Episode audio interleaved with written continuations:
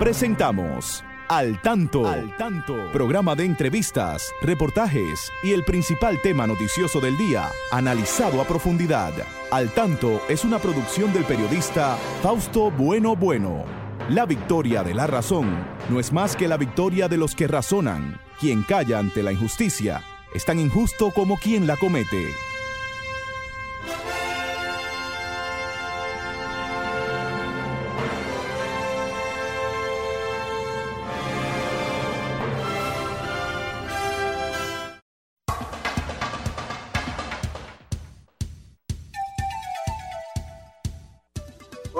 Buenas tardes, buenas tardes amigas, buenas tardes amigos de Sol 106.5, la más interactiva. Aquí estamos, como siempre, con ustedes para llevarles las informaciones de más interés, la participación de ustedes, las entrevistas, en fin, noticias más, la más reciente que han ocurrido en nuestro país y en el mundo. Hoy el mundo está recibiendo también a un presidente mundial. Más adelante hablamos de eso, así es. Bueno, ¿verdad? Bueno, y... Pero en Estados Unidos. Sí, hay que, hay que decir, ¿verdad? Que noviembre, que nos lo dijimos la semana pasada, es el mes de las personas ciegas.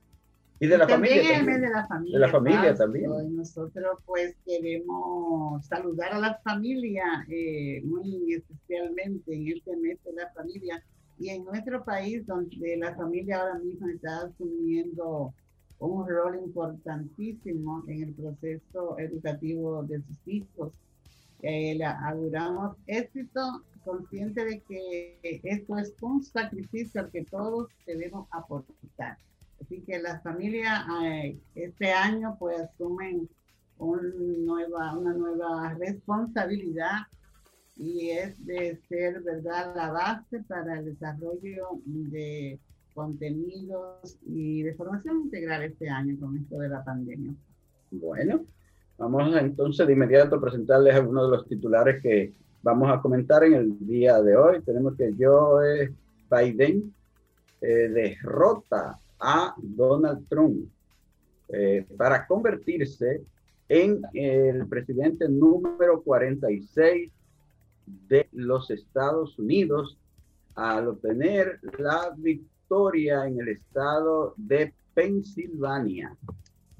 El gobierno dominicano no tiene en sus planes eliminar el toque de queda ni para el Viernes Negro ni para Navidad y Año Nuevo. El PLD, por su parte, califica como como un eh, eh, fracaso para la democracia la elección de la Junta Central Electoral.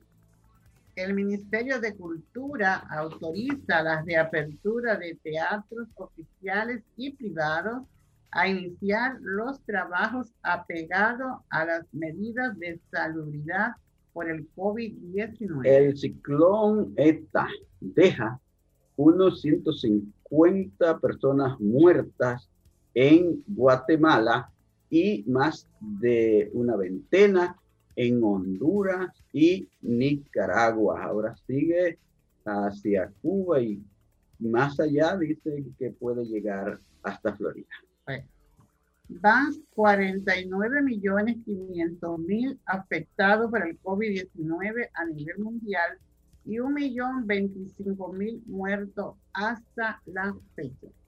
Muy bien, vamos a una vamos con ustedes. Al tanto, con más de cuatro décadas en la Radio Nacional. Escúchelo cada sábado de 3 a 4 de la tarde a través de Sol 106.5, la más interactiva. Al tanto es una producción del periodista y profesor Fausto Bueno Bueno y de la licenciada Pastora Reyes.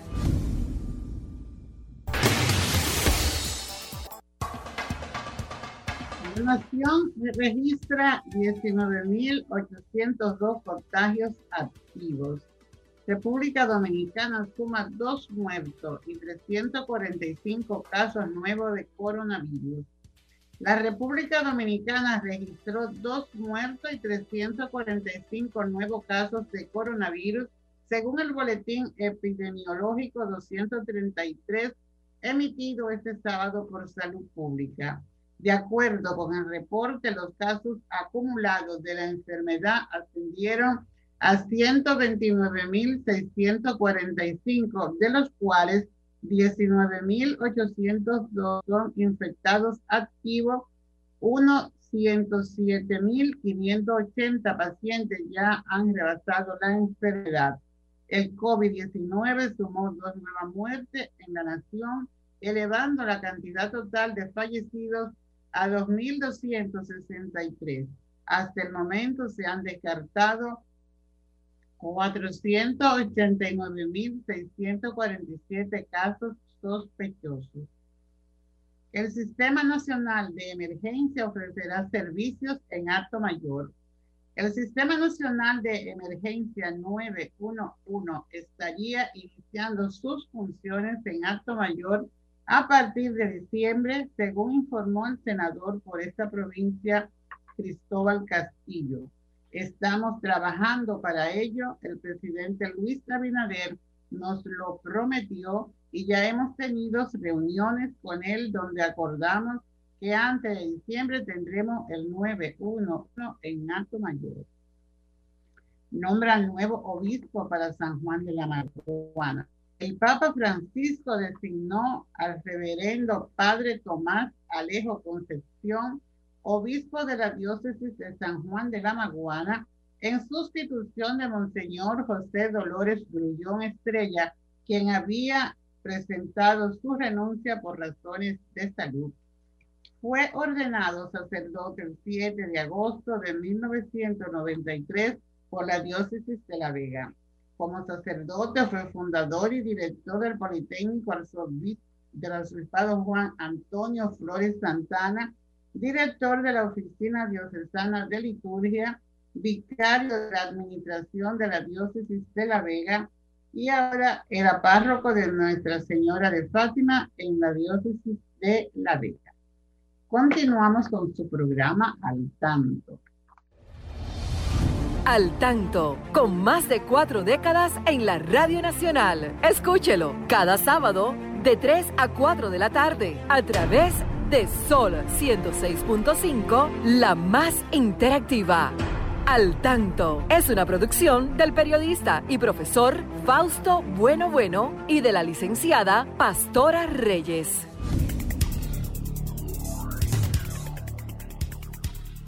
Amigas y amigos, estamos en este espacio al tanto aquí en Sol 106.5, la más interactiva a través de los 92.1 en Santiago, 94.7 en la Romana, también en los 106.5 en Higüey, en Montecristi, en Puerto Plata, en los demás pueblos de, del país, en los 106.7 en Barahona, en el suroeste del país. Ustedes recuerden que pueden comunicarse con nosotros a través de el 809-540-1065 en el Gran Santo Domingo, bien en provincia desde el 1-809-210-65 desde, desde Estados Unidos, el 1-833-610-1065 son nuestras líneas directas aquí en, en cabina. Eh, ahí está atento para pasar esa llamada al aire, que ustedes puedan expresarse.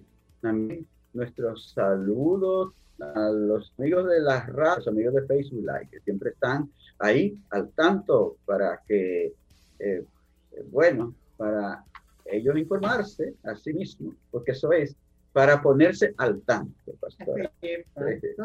Así lo está haciendo Marisa Herrera, así lo Amiga, sí, sí, eh, sí. de Alcanto y Lucrecia Gómez también arriba está en el programa Altanto.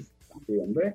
Bueno, ahora hay noticias ya, una noticia que había tenido en tensión, Yo no sé si ahora habrá más tensión, pero habría, había tenido tensión a los norteamericanos, a los estadounidenses, vamos a decir, y al mundo porque realmente Estados Unidos es una de las que uno considera una de las democracias más sólidas del mundo. Aunque ahora ocurrieron eh, acontecimientos en este proceso de eleccionario de esa gran nación del norte, eh, ocurrieron acontecimientos que nunca se habían visto allí, que es parte ya de, de lo que eh, la gente dice, bueno, pero esto estamos comenzando un nuevo proceso histórico con esto, porque la verdad es que se vieron cosas como que la, las principales cadenas noticiosas de ese gran país del norte, señores, sacaron del aire a su presidente en observar en pleno discurso, lo sacaron del aire porque consideraron que lo que estaba diciendo podía exacerbar eh, los ánimos del pueblo, porque creían, bueno, la verdad es que eso es algo increíble. Las principales cadenas noticiosas sacaron del aire a, a Donald Trump cuando hablaba. pero una bueno, lista por ahí que escuchábamos decía Fausto que él ladra pero no mueve. Bueno, entonces hay que decirle que ya eh, llegó el momento en que eh, anunciaron la eh, victoria del presidente Joe Biden, que llegó a sus 270 votos electorales con el triunfo en Pensilvania, en el estado de Pensilvania, que eran 20 eh, votos electorales y ya él tenía 253, pues llegó a 173. Entonces ya eh, inmediatamente pues se dio como ganador a Joe Biden. Biden en este proceso eh, mm, dice que él podría llegar hasta 300 votos electorales. Ustedes saben que son unos 538 votos electorales que hay, que hay en los Estados Unidos y hay que sacar el que, el que gane la presidencia debe obtener de esos 538 eh, unos 270. Entonces, llegó a sus 273, pero dice que van eh, ganando en Arizona, en Nevada, en Georgia. En Georgia, en Georgia eh, parece ser que la, ley de ese estado, eh, cuando el candidato triunfador no saca más del, del 0.5%, debe someterse a un reconteo de votos y parece que esto va a ocurrir en Pensilvania, que van a, recontar, a recontar. En, Georgia. en Georgia, perdón, en Georgia, perdón, que eso era algo que había pedido, eh, había solicitado para Pensilvania y para, eh, para Nevada, para otros estados, para Wisconsin también. Solicitaba el presidente Trump, pero no le fue eh, concedido. Vamos a ver qué pasa ahora, porque anoche había una gran tensión en los alrededores del el centro de donde estaban contando los votos allá en Filadelfia y en otros pueblos.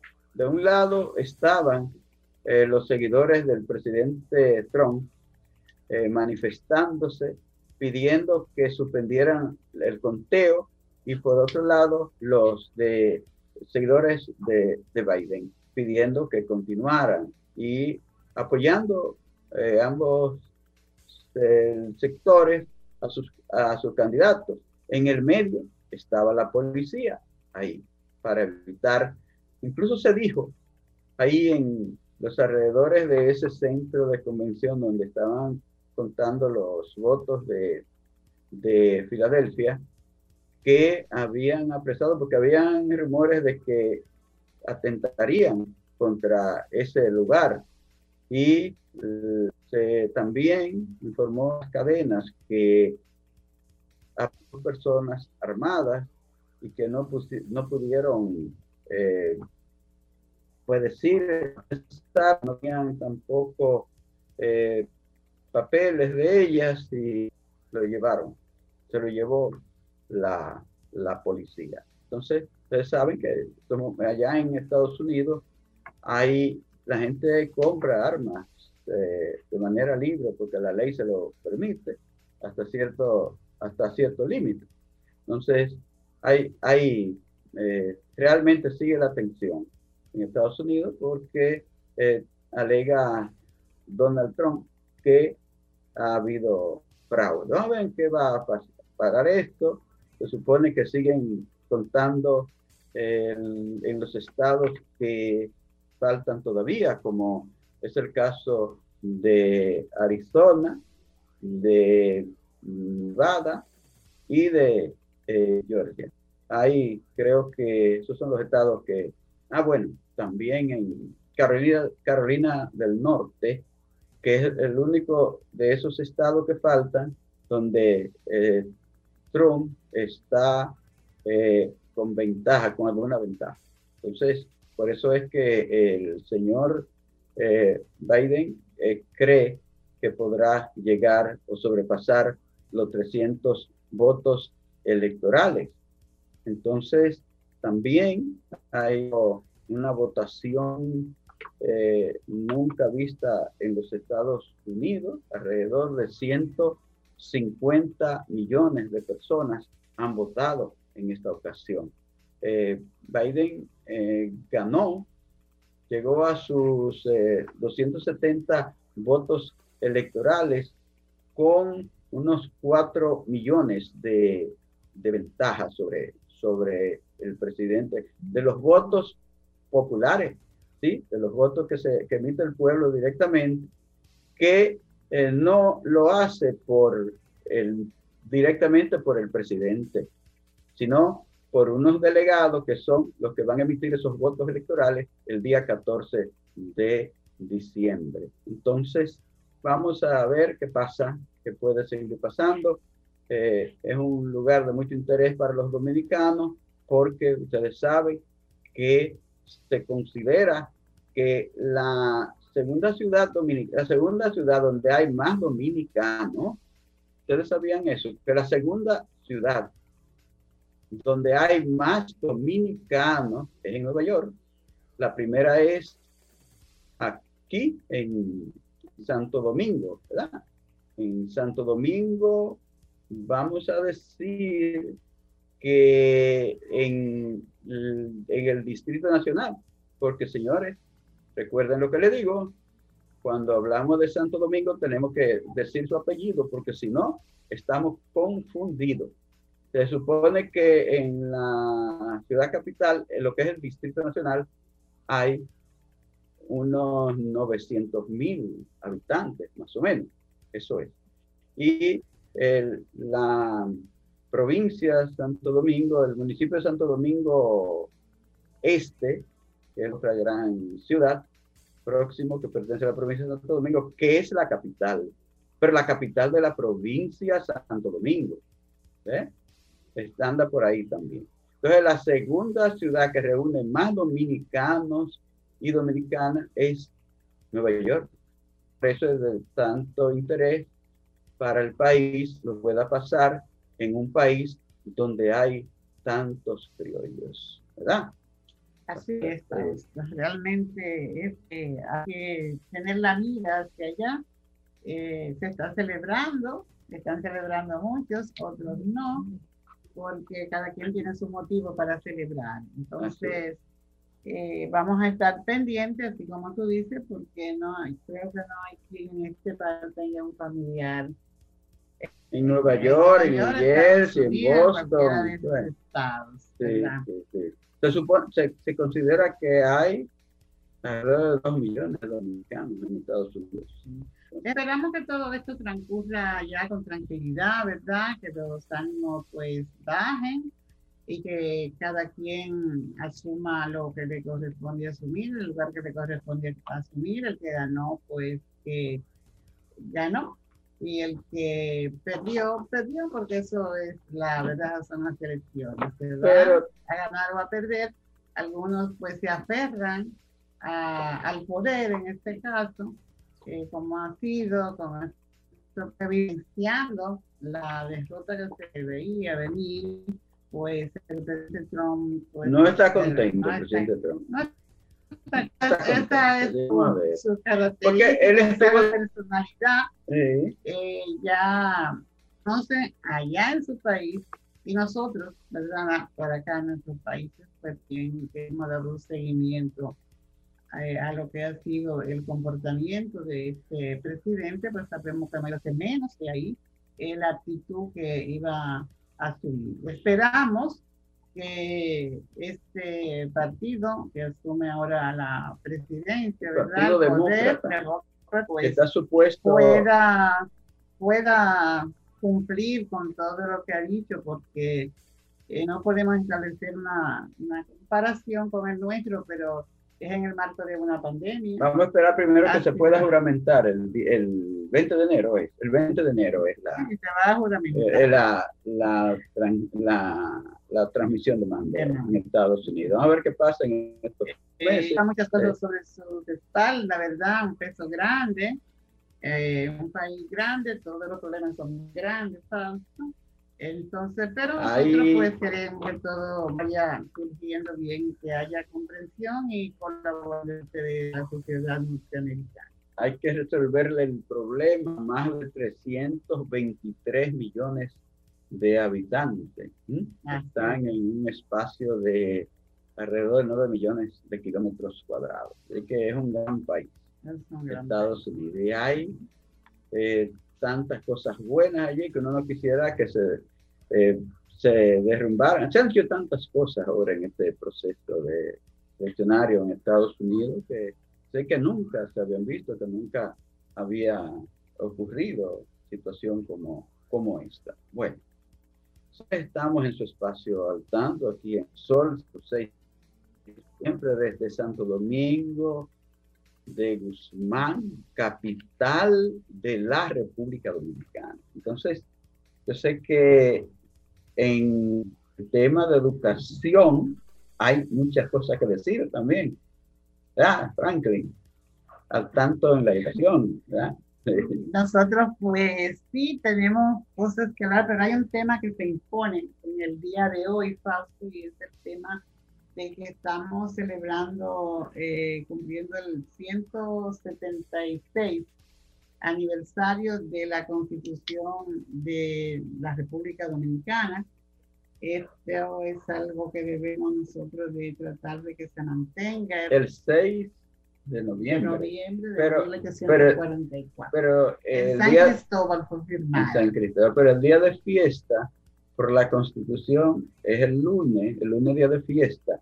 Y recuerden que aunque sea día de fiesta, como es día de fiesta, se le va a dar el mismo tratamiento que al sábado y al domingo. Entonces, ¿sabes qué significa esto?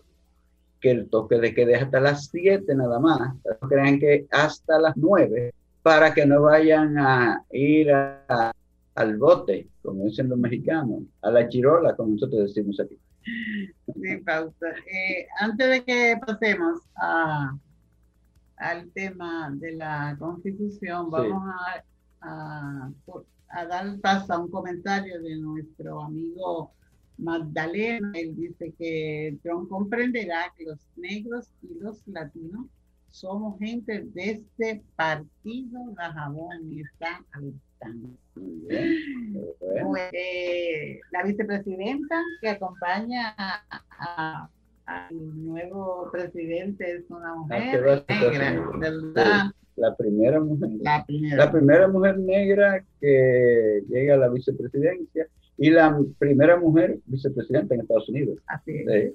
Pues hablábamos de nuestro país, de la constitución falsa que fue firmada el 6 de noviembre de 1844 en la a propósito de esto, el presidente se trasladó a San Cristóbal a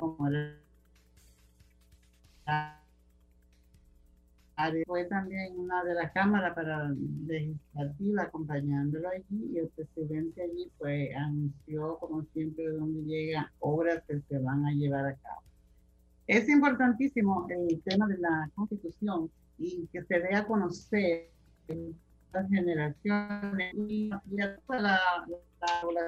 lo que significa la constitución para un país porque es lo que da verdad los lineamientos para cómo, debe, cómo debemos regir a los ciudadanos en función de derechos y deberes.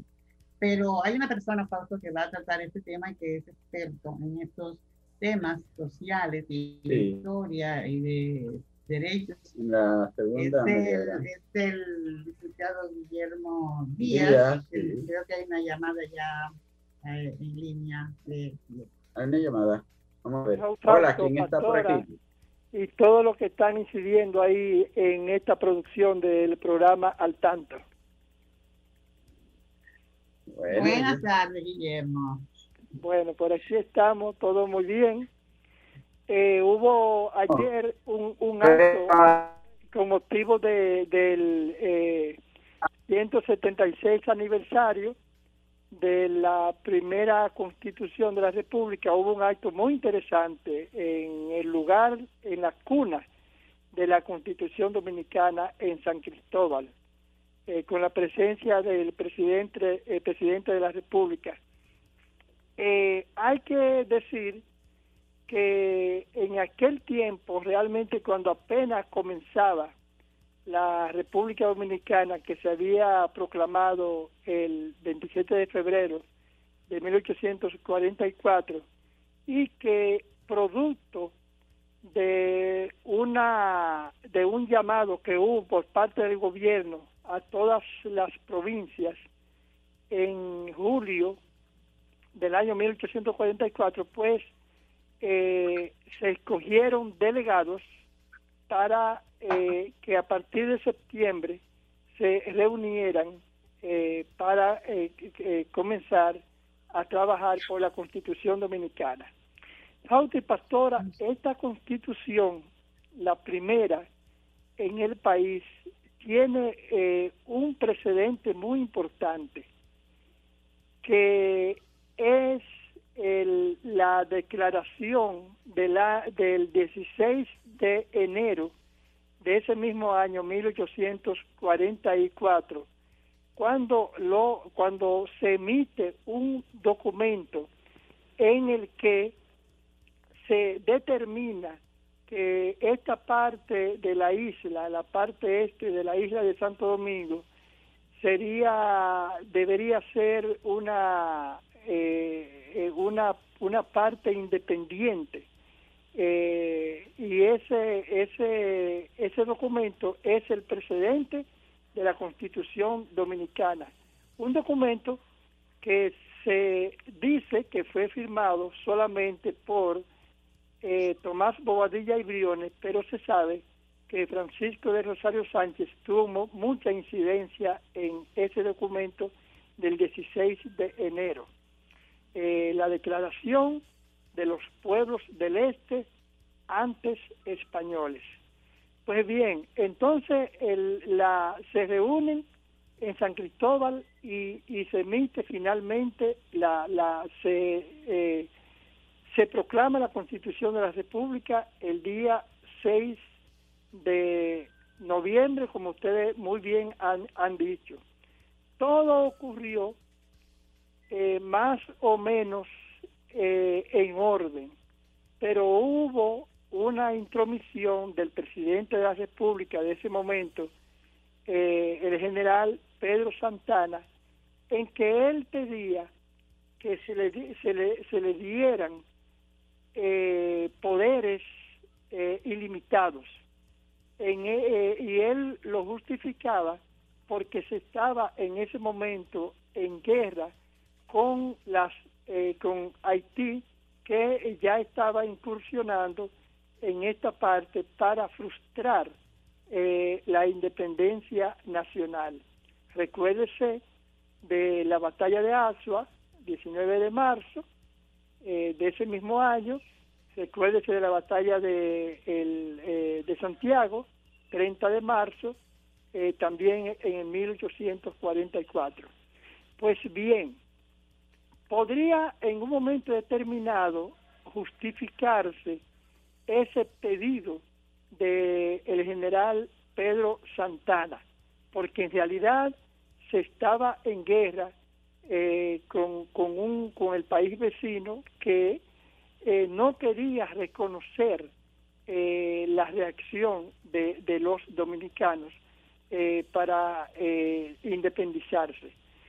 Pero ocurre que efectivamente hubo que agregar el artículo 110, Santana lo obligó a los constituyentes a eso, y eh, ese, ese artículo le daba eh, poderes ilimitados a Santana, pero que no solamente Fausto y Pastora, él lo utilizó eh, para poder dar una orden en cualquier momento para defender la patria de las, de las eh, eh, incursiones haitianas, sino que él utilizó esos poderes para hacer atrocidades como la de fusilar a María Trinidad Sánchez y a su sobrino Andrés Sánchez eh, el 27 de, febrero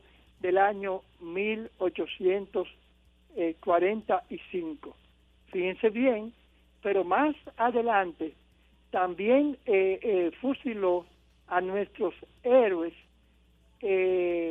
José Joaquín Puello y su hermano Eusebio Puello, héroe de la defensa nacional por la independencia y asimismo en el año 1856 mandó a fusilar a otro héroe y su hijo que, que fue eh, el, eh, él mandó a, fusilar a, señores a todo tipo de, de, de, personajes. Se atrevió a, a fusilarlo eh, con solamente porque a él no le convenía aquellas personas que de alguna manera eh, podían hacerle sombra a eh, Santana. Pero de todos modos, nuestra constitución es el pacto que acuerdan todos los dominicanos para, la, eh, para que prevalezca una república libre y soberana. Es muy lamentable que este eh, pacto eh, nacional haya tenido 39 modificaciones y que estas reformas no necesariamente han sido para solucionar problemas eh, que demanda la sociedad dominicana eh, de acuerdo al avance que van que ha tenido y sus necesidades sino para quitar o poner en la vicepresidencia para alargar o acortar la, el periodo eh, constitucional de, de presidente y de congreso, por ejemplo, era de cuatro años y en el año 1880 se, se 1879 se llevó eh, el periodo de cuatro años a dos años en tiempos de eh, el general eh, Gregorio Luperón. Y así sucesivamente todos conocemos pero también hay momentos estelares a favor de la República Dominicana, como por ejemplo la constitución dada en Moca en el 1858, ¿verdad? Que fue una, una constitución eh, eh, avanzada para la época y también la de el, eh, el año 1963, la del profesor Juan Bosch. Guillermo Díaz, importante esas apreciaciones sobre este día de la Constitución en la República Dominicana. Tuviste que anunciamos también al inicio del programa, recordando que estábamos en el mes de las personas ciegas y eh, tú eres un líder de esta comunidad y tenemos que aprovechar tu presencia para eh, ver un poco cómo ha ido eh, la, el avance de las personas ciegas en el país, cómo se han ido en estos tiempos que se habla de, respeto a los derechos de las personas. ¿Cómo ha ido ese respeto de los derechos de las personas ciegas en el país ya después de sesenta y tantos años de trabajo por esta población. Me gustaría oír un comentario eh, tuyo en ese orden, ya que tú has trabajado mucho con esa parte eh, de, la, de los derechos de las personas con discapacidad. Sí, de la inclusión. De la inclusión. De los sí. laboral, educativo y todo eso. Sí, cómo no, pastora y Fausto. Eh, muy interesante los logros que se han que hemos obtenido. El, el, ya, el, para finalizar la Constitución, decir que me refería ahorita a los personajes que él que había mandado a fusilar Santana, que ahí estaba incluido Antonio Duvergé y su hijo Osiris en el año 1856. Lo fusiló también eh, arbitrariamente eh, junto a su perro. Pues bien, como muy bien decían ustedes, hemos tenido logros a pesar de todas las dificultades que, eh, que han habido en, en, los países de Latinoamérica para lograr la inclusión plena de las personas con discapacidad y en este caso de las personas ciegas, ya que se está celebrando el mes de, de este conglomerado que eh, fue por resolución de, de principio de la década del 70, ¿verdad, Fausto? Sí, sí. Sí, entonces el, eh, ¿Qué tenemos que decir, señores? Uno de los primeros países en América Latina donde se logró que las personas con discapacidad visual iniciaran sus estudios eh, en la escuela común, escuela pública o, colegio, en el año eh, mil 1968. Fue la República Dominicana que se logró eso. ¿Pero por qué? Por eh, que había eh, una... Ajá, Fausto. Sí, no, no, estaba yendo un poquito. Eh, te digo con más precisión lo que me preguntaba, que me tomaste fuera, pero sí. Lo, de, lo del mes de la persona ciega, esto fue, se hizo en, a través del decreto 580 de enero de 1967, 1966. 66, con, cuando gobernaba eh, eh, eh, el presidente provisional García Godoy, Héctor García Godoy. García Godoy, sí, sí, sí, en, en enero. Eh, en enero de ese año 66, un año memorable en la República Dominicana. Eh, bueno, entonces yo le decía a ustedes que eso fue un avance en el en 1968 de llevar personas ciegas a, a, la, a la escuela común. Eh, pero ¿por qué ocurrió eso? Bueno, porque existía una institución como la Escuela Nacional de Ciegos fundada en el año 1957 y que luego de la Revolución de Abril, en el año 1966, iniciaban los cursos académicos eh, para personas eh, ciegas, pero de todo el país. Y tenía un régimen de internado. Y desde esa escuela pues eh, las personas podían ya ir a estudiar a la, a la escuela común eh, luego de haber hecho el sexto curso.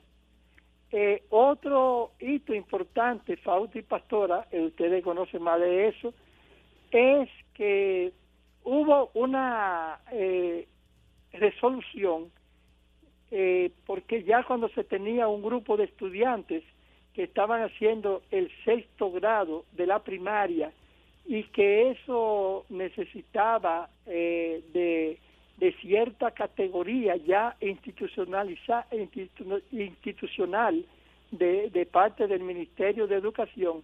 Entonces hubo una resolución eh, eh, para determinar que con el sistema braille las personas ciegas podían ya eh, ejercer estos, estos cursos primarios, en este caso el sexto curso. miren, ¿qué ocurre con todo esto? que inmediatamente en los años 70, entonces hay, hay otra, otra facilidad que, que logran, eh, que, que, se, que se logran en este, en este grupo de personas y es que pueden ir a las universidades y se inicia primero en la, en la, en la UNFO, porque ya como ah, se habían integrado y habían hecho los cursos académicos del bachillerato, pues eh, se inicia, bueno, ahí tenemos a Fausto, que es uno de, los, de, los, de, los, de las personas que hicieron su carrera, en este caso de educación, en eh, la, la, Universidad UNFU. Y, y esto es también otro hito para la, para la escuela.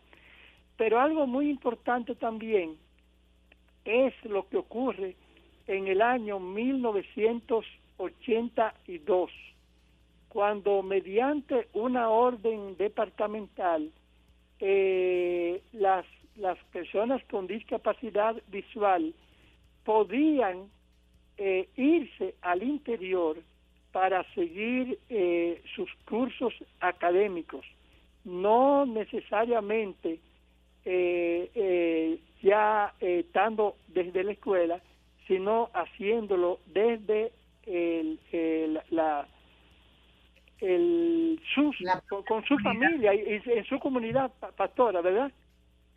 Sí, sí. Eso es. Y, bueno, ya. Eh, fácil de abrir las puertas a las personas, a los estudiantes, claro, del séptimo, del séptimo grado. Exactamente. Del séptimo grado. Sí. Guillermo, aprovecho, aprovecho la, la pausa que hicieron ahí con la con la intervención de Pastora para corregir algo, porque cuando hablábamos ahora de la, zonas ciegas y hablábamos creo de Godoy, hablaba del día de, día de Santa Lucía.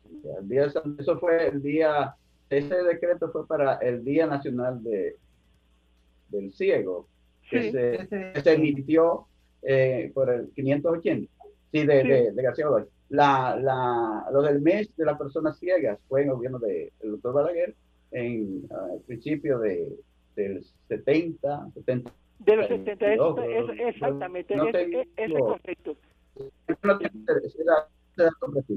Sí.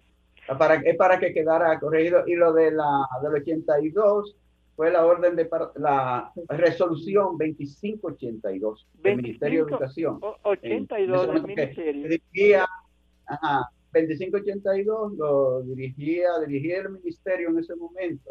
El, el, el, fiscal del pueblo, ¿te acuerdas del fiscal del pueblo? Ah, sí, claro. ¿Eh? Ibarra Río. Sí, sí, Rafael Ibarra Río, porque él, claro. él fue él fue ministro de Educación, fue secretario de Educación. Julio Ibarra eh, Interino, sustituyó Julio Ibarra Río, que él sustituyó a, al profesor Rodríguez, eh, Andrés. Andrés, Andrés, Andrés Reyes Rodríguez. Eh, Matos, no era Andrés. Que él era ah, el ministro, fue Reyes, Reyes licenciado Andrés Reyes Rodríguez. Sí. Que era ministro, pero fue, había elecciones y él iba a ser candidato. Y cumpliendo con la ley, él tomó una licencia y lo ocupó el señor Ibarra Río. Entonces él fue el que le tocó firmar esa resolución.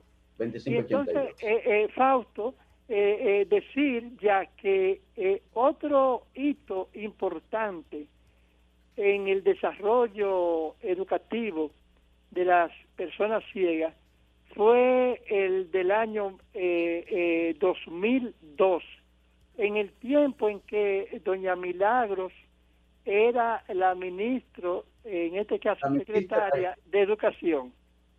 Sí, y vicepresidenta de la República. Ella fue que firmó la orden departamental 05-2002. 05-2002. 2002 que, que disolvió el internado que había existido hasta el momento, que dispuso la, la inclusión de los niños con discapacidad visual desde el nivel inicial. Y, eh, y, se, se, fue por todo el país. Se cubría en ese momento todo el país, ¿verdad? Claro sí, sí, sí, Entonces nos queda, Fausto, y Pastora, nos queda decir eh, cuál era el sostén para que esos jóvenes y desde ya, desde, desde la primera infancia, pudieran estudiar en una escuela común.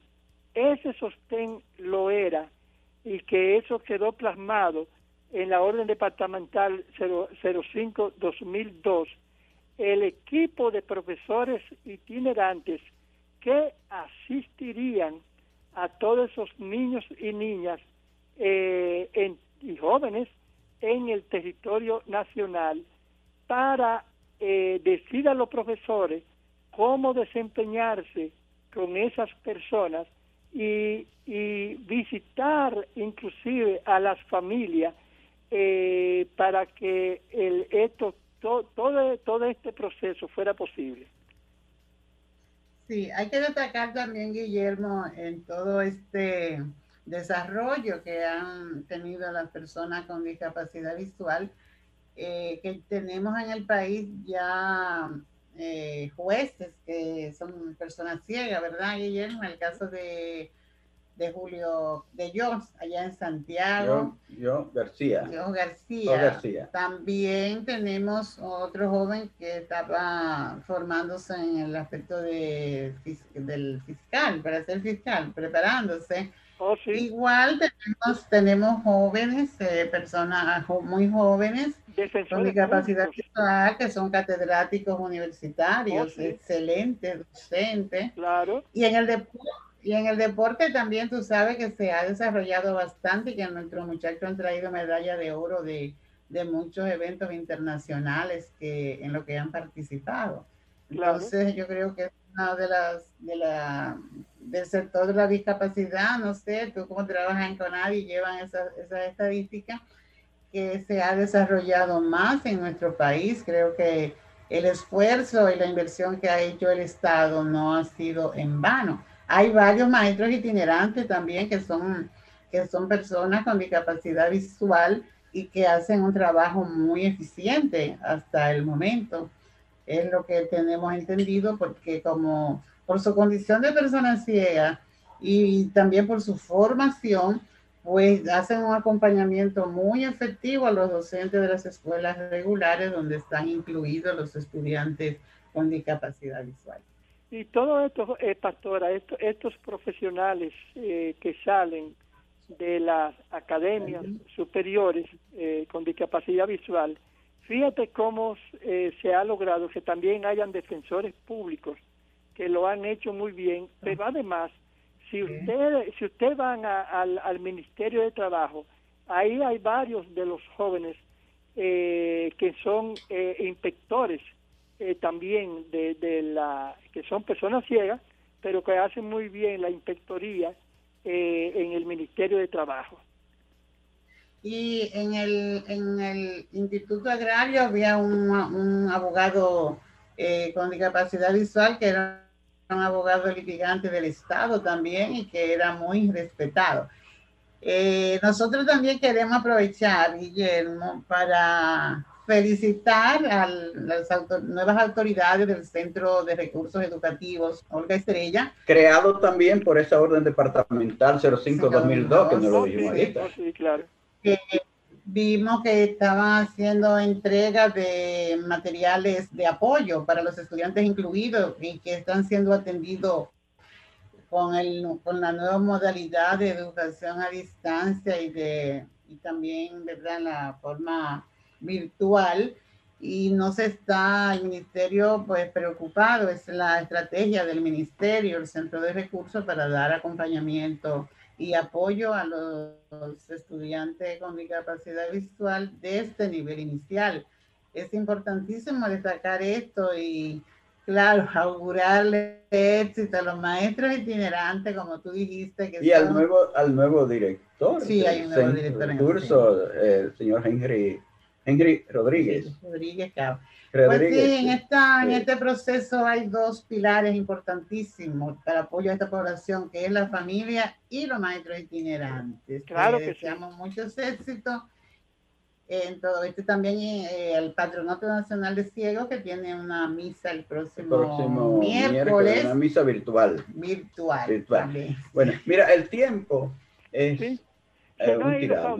pero tenemos una, tenemos una noticia muy importante que nos sirve desde la romana Genaro Ortiz y ah, debemos pasar a la romana Guillermo. Así que te, lo agradecemos muchísimo. este esfuerzo a Genaro, un saludo también. bueno, porque volveremos entonces con, con, el licenciado Guillermo Díaz. Ahora pasamos a la romana con el licenciado eh, Genaro Ortiz, que sí tiene muchas noticias importantes. Adelante, Genaro.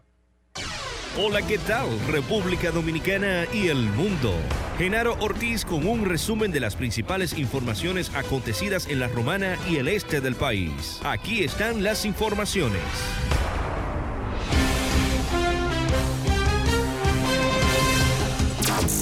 La Romana. El cadáver de una mujer fue encontrado en la noche de este pasado jueves en unos terrenos baldíos situados en la parte trasera del antiguo establecimiento Parada Mejía del municipio de Villahermosa en esta provincia de La Romana. El cuerpo, aún sin identificar, se encuentra en estado avanzado de putrefacción. La médico legista Ana Julia Adames no pudo determinar la causa de la muerte. Residentes en las inmediaciones alertaron a las autoridades sobre el hedor nauseabundo, además de que parte de los restos habían sido desenterrados por los perros. Adames dijo que el cuerpo lleva entre una y dos semanas de fallecido. De su lado, la fiscal Yelisa Candelario dispuso que el cadáver sea enviado al Instituto Nacional de Ciencias Forenses INACIF en San Pedro de Macorís. En el levantamiento participaron también el coronel Williams Alcántara, encargado de la Policía Nacional en el municipio de Villahermosa en esta provincia de La Romana, así como oficiales del Departamento de Investigación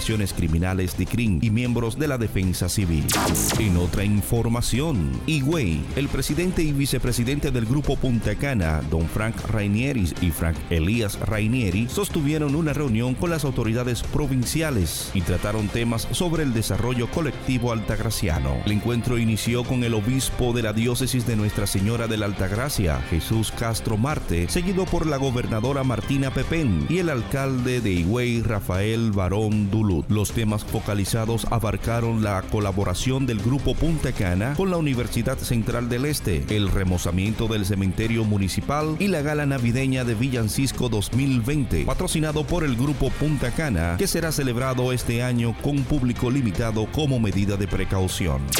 En otra información, en las deportivas, Puerto Plata incrementa lucha por su nueva franquicia. En esta ocasión, el movimiento gestor está más agresivo con mayor personal y poder económico, con la finalidad de por fin conseguir para Puerto Plata una franquicia para operar un equipo en la Liga Dominicana de Béisbol. La llamada novia del Atlántico, uno de los principales polos turísticos del país, ha mostrado y batallado desde hace varias décadas convertirse en un hijo más del Lidón, que por más de 60 años ha celebrado su torneo de béisbol, pero los esfuerzos han sido fallidos, teniendo que conformarse con observar los desenlaces de los campeonatos como simples espectadores desde las graderías. El grupo empresarial encabezado por Sixto Peralta, presidente de la Cámara Dominicana de Comercio de Puerto Plata, se ha reunido en varias ocasiones con el presidente de la liga, licenciado Vitelio Mejía, y varias de las personalidades que componen esta entidad, a quienes le han presentado un proyecto completo de sus intenciones de formar parte de la principal familia del béisbol. Nuestras aspiraciones son de que para el año 2021 contar con la autorización de la Liga de Béisbol para poder operar un equipo y partiendo de este hecho prepararnos en todos los sentidos para comenzar a jugar como franquicia al menos para el torneo del 2022-2023 expresó Peralta tras conversar con medios de comunicación.